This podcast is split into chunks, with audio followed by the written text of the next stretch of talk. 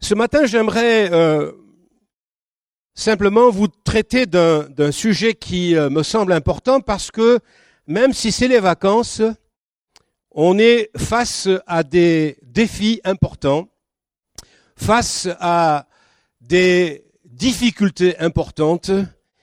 Et au travers de ce passage que tout le monde connaît, illustré par euh, ce petit graphique, nous allons ce matin nous servir de l'histoire de David et Goliath, oui, il y en a quand même qui connaissent la Bible. On va se servir de l'histoire de David et Goliath pour euh, illustrer ce que Dieu veut faire dans nos vies. On connaît tous plus ou moins l'histoire de David et de Goliath. Et ce qui est intéressant, c'est que dans le chapitre 17 du livre de Samuel, au verset 40, il nous est dit que David est descendu au torrent et il a fait quelque chose d'assez surprenant. Il avait là des, pierres dans le torrent, des galets, et il a choisi cinq pierres polies. Pourquoi? Parce que vous savez qu'il avait une fronde, et c'est uniquement ces cinq pierres qu'il a choisies. Alors je me suis posé la question, certainement vous aussi, puisqu'on connaît l'histoire, on sait que Dieu s'est servi de la main de David et que si le géant Goliath était bien un archer, il était protégé par une, une cuirasse, par un bouclier, par un casque, il avait un endroit de fragilité qui n'était pas protégé. Et c'est là que la pierre a touché là dans le front, entre les deux yeux.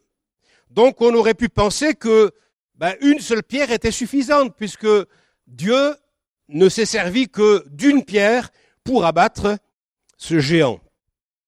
Mais dans le livre des Nombres, il nous est raconté que les géants vivaient dans le pays de Canaan et qu'à l'époque, dans le chapitre 13, ils se sont réfugiés dans le pays des Philistins pendant les conquêtes israélites.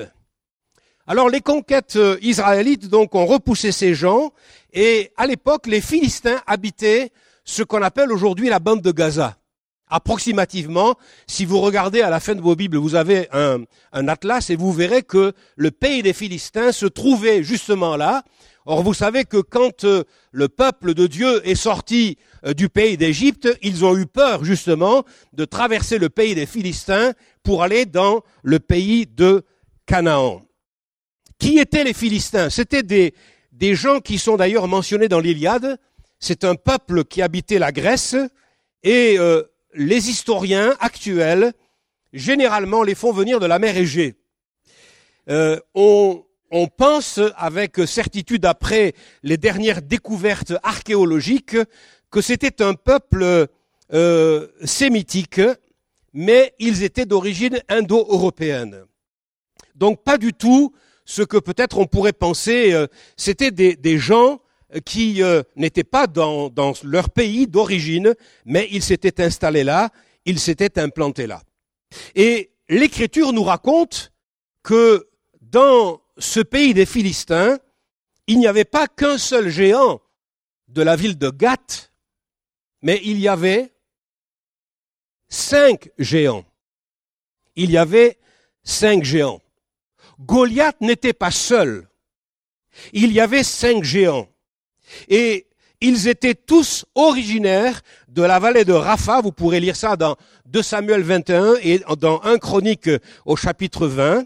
Ils étaient de la vallée euh, de Rapha, près de Jérusalem, et de la ville de Gath. D'ailleurs, c'est la raison pour laquelle euh, le premier géant était appelé Goliath. Et en fait, quand on lit l'histoire, on se rend compte que les cinq géants ont été tous tués pendant le règne de David.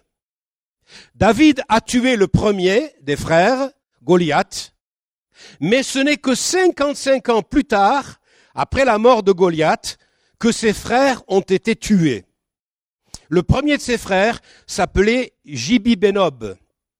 C'était un géant qui pouvait combattre de près comme de loin grâce à sa lance qui faisait quasiment 5 kilos on lit de lui que il avait eu la pensée de tuer David pendant son règne, mais c'est un des hommes forts de David, un de ses neveux, qui s'appelait Abishai, qui l'a tué.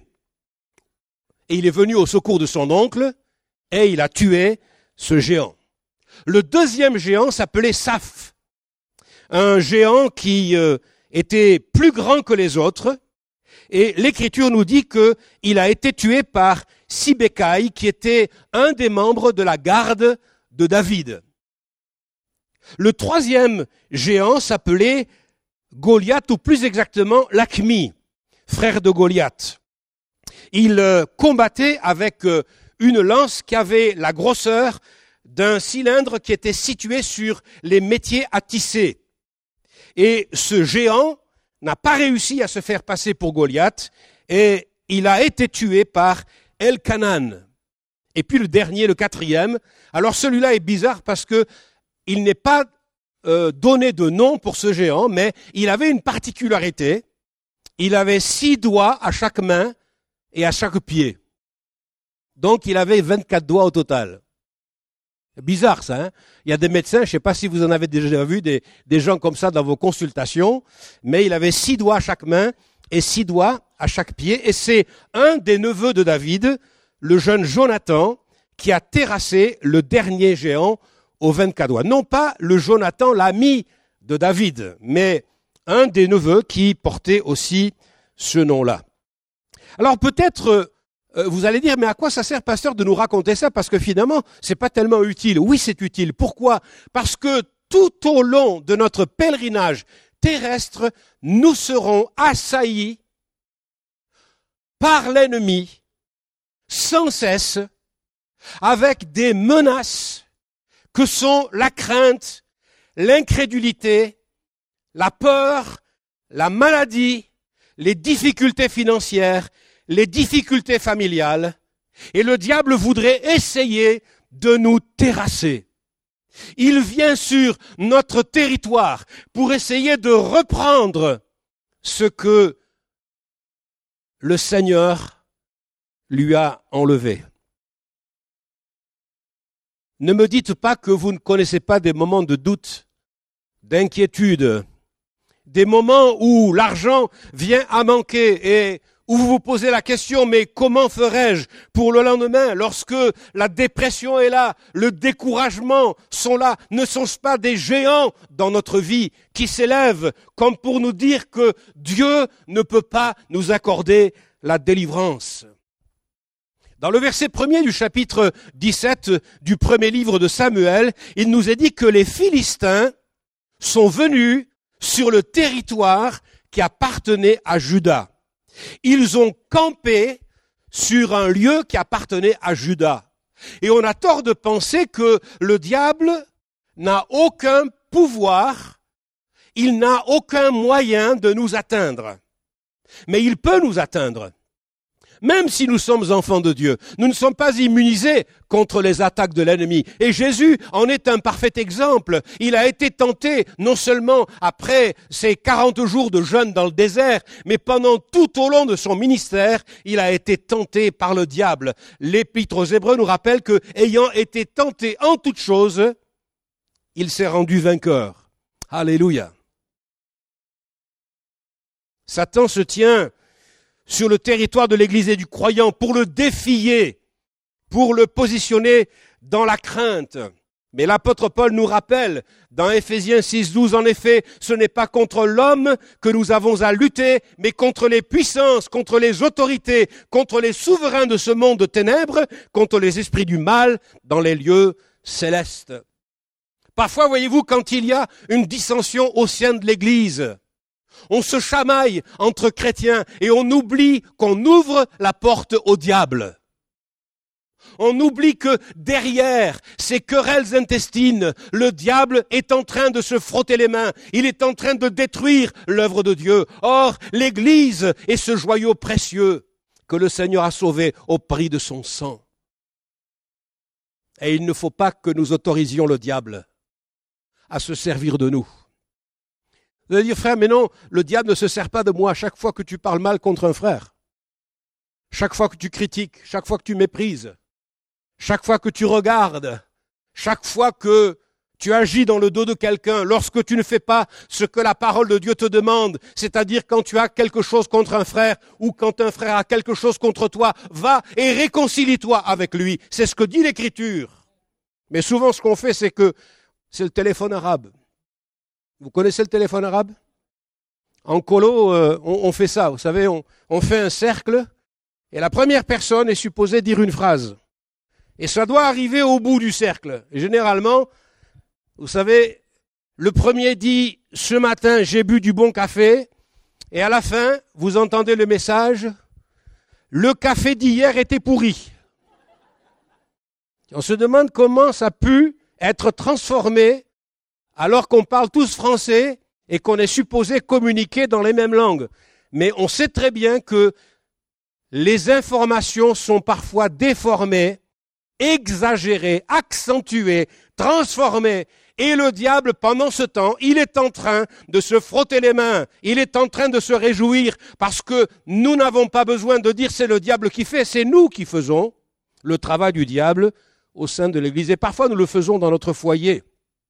Parfois, nous le faisons dans notre maison quand nous manquons de respect les uns envers les autres. Mais je crois que Dieu ce matin veut nous donner une leçon pour nous rappeler que face à l'ennemi et face au géant, quel qu'il soit, nous avons la victoire en son nom. Alléluia. Amen. David. David, qui c'est David? David, c'est un, c'est un petit bonhomme.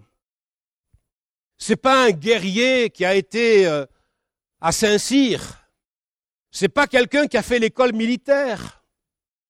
C'est pas quelqu'un qui a les aptitudes euh, pour devenir un, chef de guerre, un héros national. Non, pas du tout. C'est un simple berger. Et le boulot qu'il fait, c'est qu'il garde les troupeaux de son père qui est âgé. Il garde les troupeaux de son père. Mais l'Écriture nous dit que L'Esprit de Dieu parle à l'homme de Dieu. Et l'homme de Dieu va dans la maison d'Isaïe son père. Et là, l'homme de Dieu dit, j'ai choisi dans cette maison un homme qui sera roi. Et je veux que tu loignes. Vous connaissez l'histoire, il a fait défiler tous les fils devant l'homme de Dieu. Et puis, euh, aucun de cela ne correspondait aux critères du Seigneur. Et donc l'homme de Dieu dit euh, au vieux papa, mais, mais c'est tout les fils que tu as. Alors il dit, ah oui, oui, oui, j'en ai encore un, mais oh bon, c'est un genou, il garde, il garde les troupeaux dans la campagne, mais faites-le venir.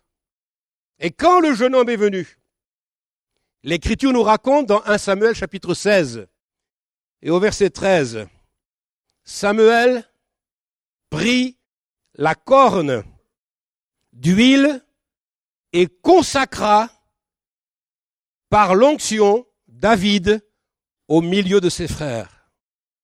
L'Esprit de l'Éternel vint sur David à partir de ce jour et par la suite, Samuel se leva et partit à Rama.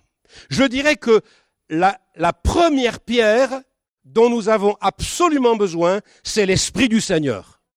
C'est l'Esprit du Seigneur. Sans la puissance du Saint-Esprit, nous risquons fort d'essayer de chercher des substituts, des succès d'année, mais rien ne peut se faire dans la force de l'homme. Lorsqu'il y a des conflits, quand on essaie de résoudre les conflits, je crois que le meilleur agent pour résoudre les conflits, c'est le Saint-Esprit. Parce que quand il met la conviction dans le cœur de quelqu'un, c'est beaucoup plus fort que tous les raisonnements qu'on pourrait avoir avec elle ou avec lui.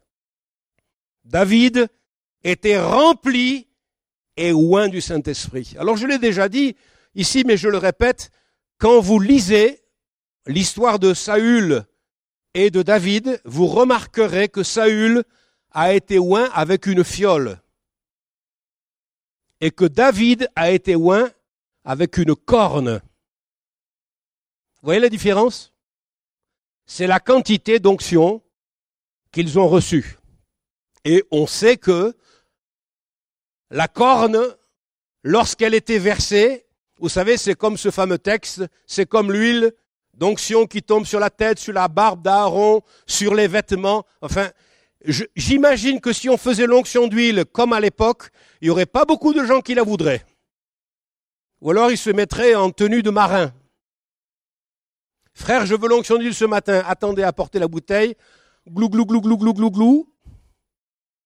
Mais c'était ça l'onction. Hein C'est-à-dire que quand le gamin il a été oint avec la corne, ben, il, y avait, il y avait quand même une belle quantité d'huile qui est tombée sur toute son, sur toute sa personne. Bien sûr, c'est un symbole. Vous l'avez compris, c'est le symbole du Saint-Esprit, mais nous avons besoin d'être remplis du Saint-Esprit dans tous les aspects de notre personne. Pas simplement notre tête, ni notre cœur, mais nos mains et nos pieds, notre être tout entier, les parties les plus intimes doivent être ointes par le Saint-Esprit.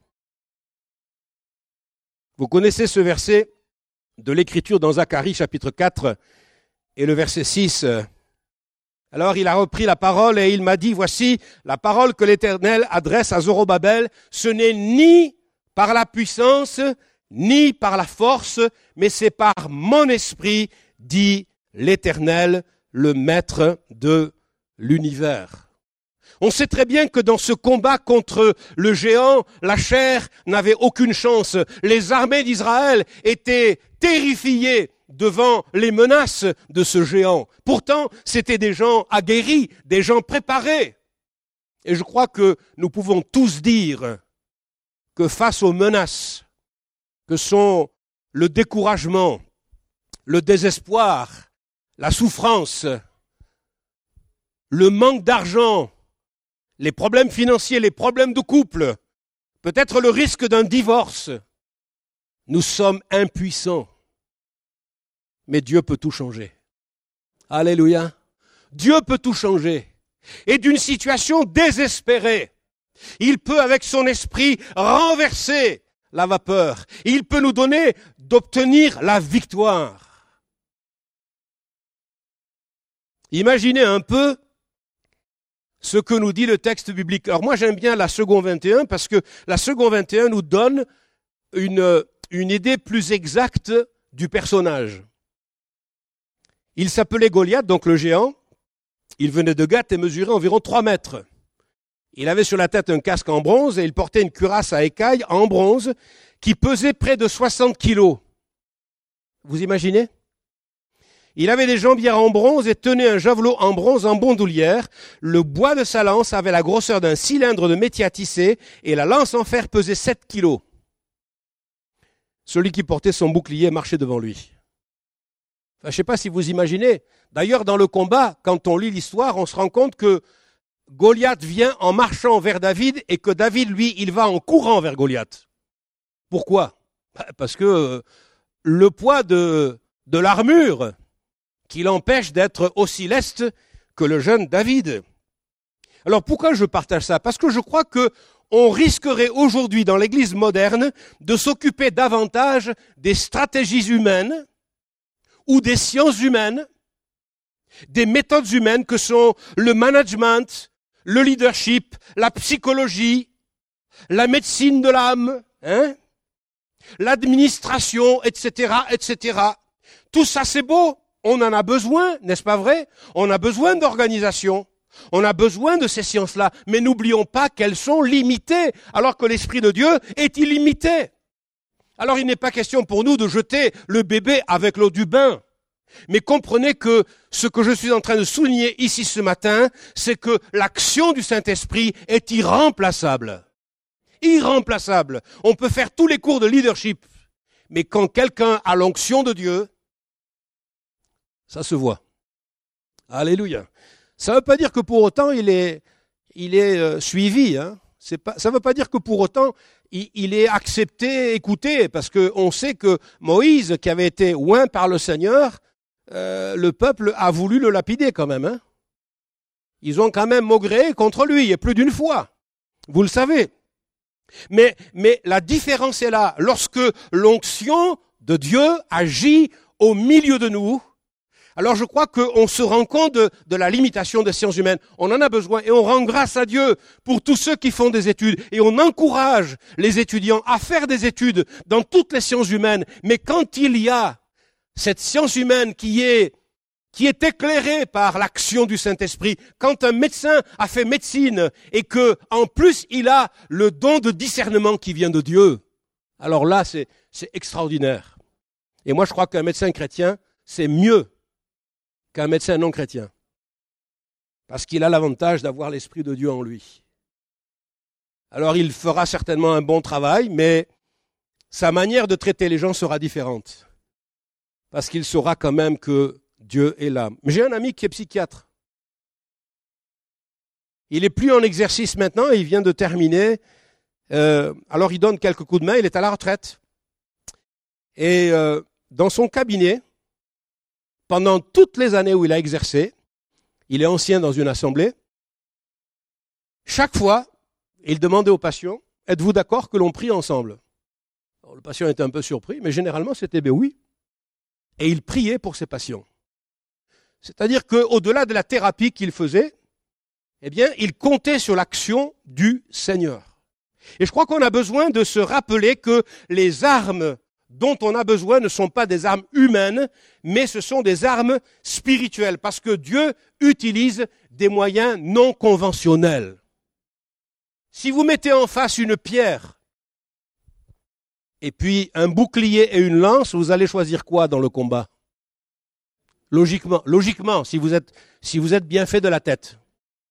Ouais, ça y est, vous avez compris ce que je veux dire? Vous allez choisir quoi honnêtement? Moi, je prends la Kalechnikov. Hein? Parce que moi, ça tire, euh, voilà, parce qu'une lance, un bouclier, bon, c'est quand même mieux qu'un petit caillou quand même. Moi, si je vois un gars avec un caillou, je vais dire, bon, écoute, tu iras pas loin. Je préfère quand même déjà l'équipement du bouclier, ça permet de se protéger, et la lance. Eh bien, voyez, Dieu utilise des moyens non conventionnels pour intervenir, et il va utiliser ce jeune David par son esprit. Alléluia. Ce matin, réalisons que nous avons indispensablement besoin de l'action du Saint-Esprit au milieu de nous, dans nos familles, dans notre assemblée, dans notre travail. Nous réclamons une effusion puissante du Saint-Esprit au milieu de nous. Et j'aimerais vous dire que même dans nos cultes conventionnels, on soupire après ces vagues de l'esprit qui viennent bousculer l'ordre établi. Tant de chants, le moment de la Sainte Seine, les offrandes, la prédication. Mais Seigneur, viens bousculer nos traditions. Viens nous remplir de ton esprit. Et viens changer peut-être nos habitudes. La deuxième pierre. Il me semble c'est important aussi de savoir que David avait quand même quelques atouts en main. Moi, je crois qu'on ne peut pas vaincre un géant si on n'a pas déjà commencé à remporter quelques petites victoires. Qui d'entre nous a déjà vécu des belles victoires avec le Seigneur dans son passé? Levez la main pour voir. Waouh, impressionnant. Si on raconte le témoignage de chacun, ça nous fait un bouquin, un bouquin de 800 pages, au moins. Au moins. Il nous est dit ceci, David ajouta, l'Éternel, au passé, hein, m'a délivré de la griffe du lion et de la patte de l'ours, et il me délivrera aussi de ce Philistin. Amen. Alléluia. Ça veut dire quoi? Ça veut dire que David avait expérimenté la puissance de Dieu dans sa vie passée. Et je crois qu'on a besoin de vivre des expériences avec le Seigneur. Voyez, la vie avec Dieu, c'est pas que de la théorie, c'est pas que des prédications qu'on emmagasine, mais ce sont des expériences vécues dans le quotidien, quand on vit des choses magnifiques de la part de Dieu, au travers de nos finances, au travers de notre santé, dans notre travail. Oui, Dieu veut nous faire expérimenter sa grâce et sa gloire dans notre quotidien. David savait que la victoire pouvait être remportée. Il n'est pas craintif, même face à l'accoutrement de Goliath. Il avait déjà remporté des victoires contre le lion et l'ours, donc pour lui, eh bien, le Seigneur était là, il n'y avait aucun problème. En même temps, n'est-ce pas comme euh, prophétiquement que David euh, se projette, parce que Jésus à la croix a remporté la victoire contre Satan il a, vaincu le diable et nous savons qu'en lui, nous sommes plus que vainqueurs. Moi, je crois que c'est bon, au lieu de ressasser notre découragement, de penser aux événements du passé dans lesquels le Seigneur est intervenu de façon miraculeuse. Moi, je sais que quand je commence à raconter ce que j'ai vécu avec le Seigneur, je suis intarissable. Alors déjà, parce que je suis pied noir, mais en plus, quand vous commencez, ça vous fait pas du bien, vous, de raconter les témoignages de ce que le Seigneur a fait moi, quand je commence à raconter que à 11 ans, j'étais, j'étais gravement malade, j'avais des migraines chroniques, et que le pasteur Alain Denisou a prié pour moi, et que miraculeusement, le Seigneur m'a guéri, je suis rentré à la maison, j'ai pris tous mes médicaments, j'ai levé le couvert de la poubelle, ma, ma mère m'a dit, mais Patrick, qu'est-ce que tu fais? Je lui ai dit, maman, je suis guéri. À partir de ce jour-là, je n'ai plus jamais eu de migraine. À 11 ans, ça a commencé. Mais si je voulais vous raconter tout ce que Dieu a fait, mais je serais en train de sauter en l'air. Parce que Dieu a fait des choses extraordinaires. Et quand on pense aux bonnes choses que Dieu a fait, mais les défis de demain, ça ne nous fait pas peur. Parce que Dieu était avec nous et il continuera d'être avec nous. Alléluia. Voilà pourquoi c'est important de ne pas se reposer sur la foi des frères et des sœurs, ou des parents, ou des amis, mais de vivre soi-même des expériences avec le Seigneur. Mais au défi le Seigneur dans ta vie personnelle. Expérimente-le. Goûte combien Dieu est bon. Alléluia. L'apôtre Pierre écrit, soyez sobres, restez vigilants, votre adversaire le diable rôde comme un lion rugissant cherchant qui il va dévorer. Et l'apôtre Paul écrira dans Colossiens 2, versets 14 et 15, il a effacé l'acte rédigé contre nous qui nous condamnait par ses prescriptions, il a annulé en le clouant à la croix, il a ainsi dépouillé les dominations et les autorités et les a données publiquement en spectacle en triomphant d'elles par la croix. Qu'est-ce que c'est que l'arc de triomphe à Paris? À quoi ça sert un arc de triomphe? À rappeler qu'on a remporté une splendide, magnifique, extraordinaire victoire. Et nous, notre arc de triomphe, c'est la croix. Alléluia. Quand on pense à la croix, on sait que pour nous, c'est la victoire. Troisièmement, troisième pierre. Troisième pierre, pour moi, c'est important parce que David dira, toute l'assemblée saura que ce n'est ni par l'épée, ni par la lance que l'Éternel sauve. En effet, la victoire appartient à l'Éternel et il vous livre entre nos mains. Mais, d'où David détenait-il cette confiance? Où trouvait-il cette ressource que les autres n'avaient pas? Ben, vous savez, dans le psaume 119, par exemple, David écrit, Si ta loi n'avait pas fait mon plaisir, je serais mort dans ma misère. Et puis il dit encore au verset 97, toujours dans le même psaume, Combien j'aime ta loi, je la médite le dimanche matin. Pardon? Toute la journée ou tous les jours. Toute la journée. Oui, parce qu'il y en a, euh, leur Bible, elle est vraiment très neuve. Hein.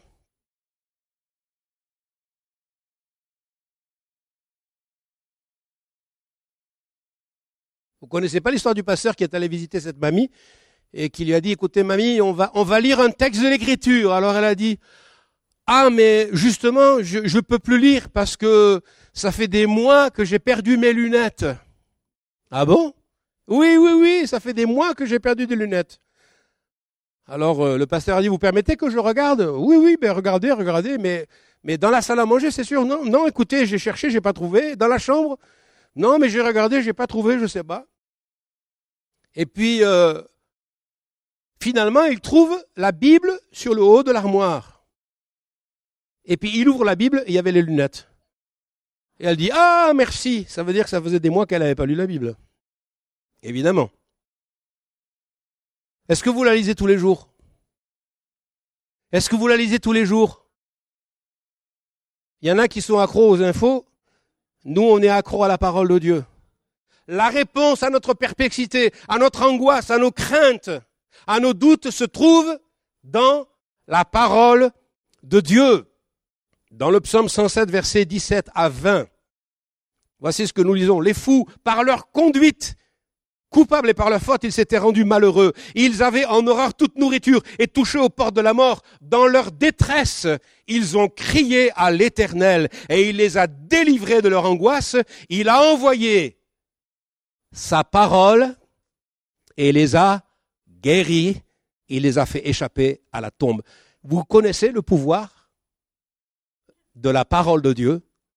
Elle a le pouvoir de guérir de guérir un cœur brisé, un cœur déçu, un cœur désespéré. Ça m'est arrivé d'être dans le désarroi le plus complet et puis de lire la parole de Dieu.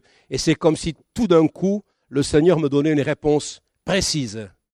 Et quel bonheur de lire cette parole qui est cette manne qui descend pour nous du ciel chaque matin. Quatrième Pierre, je crois que c'est important aussi de ne pas oublier que David, avait la vision de grandes choses. Il n'était pas limité simplement au lion et à l'ours, mais il était capable de voir ce que les autres ne voyaient pas, c'est-à-dire qu'il était capable de voir la défaite du géant Goliath, et on peut le penser présomptueux quand il dit ces paroles. Aujourd'hui, l'Éternel va te livrer entre mes mains, je t'abattrai et je te couperai la tête. Aujourd'hui, je vais donner les cadavres du champ des Philistins aux oiseaux du ciel et aux bêtes sauvages. Toute la terre saura alors qu'Israël a un Dieu. On aurait pu lui dire, bon, écoute, euh, tu es jeune, euh, bon, la foi c'est bien, mais vas-y calmos quand même, hein, tranquille, hein, parce que bon, euh, tu sais, nous, quand on était jeunes aussi, on a été un peu excessif, quoi. Hein. Bon, il y a des victoires, mais bon, ça marche pas toujours, donc... vous n'avez pas entendu ça, vous?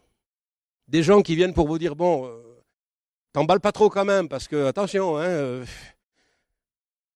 Non, non, mais c'est impressionnant. Il fait une déclaration, et déjà dans, dans, sa vision, dans sa, dans, sa, dans sa pensée, ça y est, la tête, elle est déjà coupée. Euh, les cadavres des Philistins sont jetés aux oiseaux du ciel, et, et puis ça y est, le, le, le Seigneur se glorifie. C'est-à-dire qu'il voit déjà l'avenir se dessiner. Et moi, je crois qu'on doit ne pas être satisfait de ce qu'on vit. Il faut qu'on voit davantage et qu'on veuille davantage et qu'on réclame davantage de la part du Seigneur. Oui, Dieu a fait de grandes choses hier, mais il n'a pas terminé de nous étonner. Alléluia. Moi, quand je vois notre frère Jean-Claude Cal, et quand je sais les épisodes de maladie qu'il a eus, et le dernier qui nous a fait transpirer quand même, enfin surtout sa femme, et élu après coup, on dit merci Seigneur parce que tu es le Dieu du miracle. Dimanche dernier, je rendais témoignage encore de l'intervention miraculeuse de Dieu au milieu de nous. Et c'est vrai que le Seigneur fait de grandes choses, mais est-ce qu'on veut se limiter à quelques petites gouttes ici, à droite ou à gauche, ou on veut une effusion de la grâce de Dieu au milieu de nous? Nous voulons voir de grandes choses de la part du Seigneur. Psaume 81, verset 11, Je suis l'Éternel ton Dieu qui t'ai fait sortir d'Égypte. Ouvre ta bouche et je la remplirai. Alléluia. Jérémie chapitre 3 verset 3, Fais appel à moi et je te répondrai, je te révélerai des réalités importantes et inaccessibles, des réalités que tu ne connais pas. Mais si tu connais, Qu'est-ce que tu veux que Dieu te révèle? Il y a des gens qui sont là dans l'église. Moi, je sais tout, je connais tout, j'ai déjà tout vécu. Ben, vous savez, quand on est dans cet état d'esprit, on n'avance pas d'un pouce. Et généralement, quand on n'avance pas, on recule. Eh oui, on recule. Mais on veut dire, Seigneur, nous voulons plus de toi. Nous voulons plus de toi. La seule limite, c'est la vision que nous avons de ce que Dieu est capable de faire au mieux de nous. C'est nous qui la posons la limite, c'est pas Dieu. Parce que Dieu est illimité, il peut faire de grandes choses. Alléluia. Il peut faire de grandes choses. Et si nous demandons, il nous répondra. Alléluia. Alors je crois que c'est important de se projeter aussi comme David, dans cette expectative que Dieu n'a pas fini de nous étonner.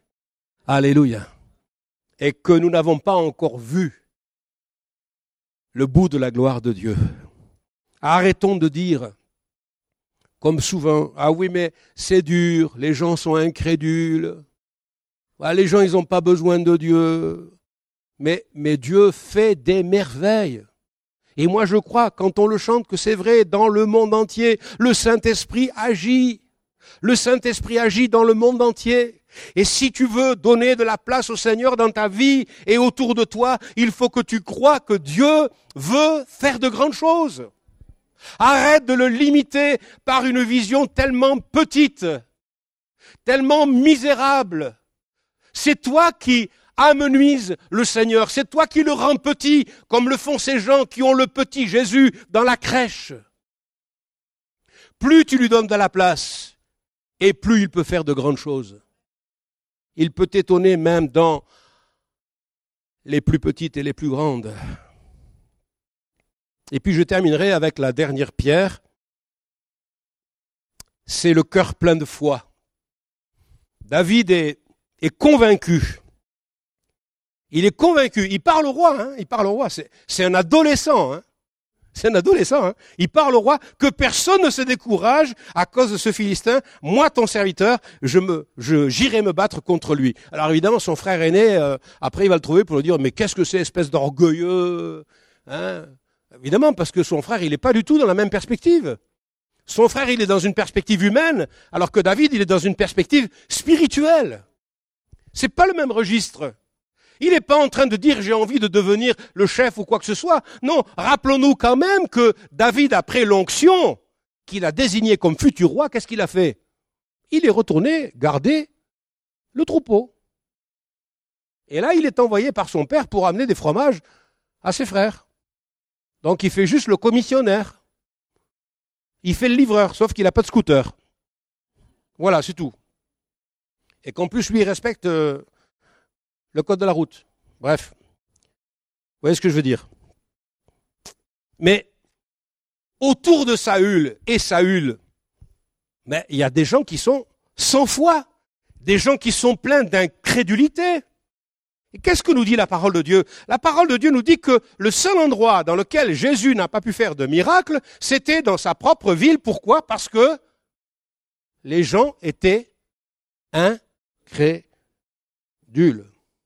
Ne sois pas incrédule, mais crois ce matin. David a eu la foi dès le début face à ce géant hors norme. Et je voudrais vous dire, mais nous aussi face à ces géants que sont le découragement, l'épuisement moral, la fatigue, les, problèmes financiers, la santé, les douleurs, l'angoisse que parfois on peut avoir, les nuits d'insomnie, nous faisons le choix de croire.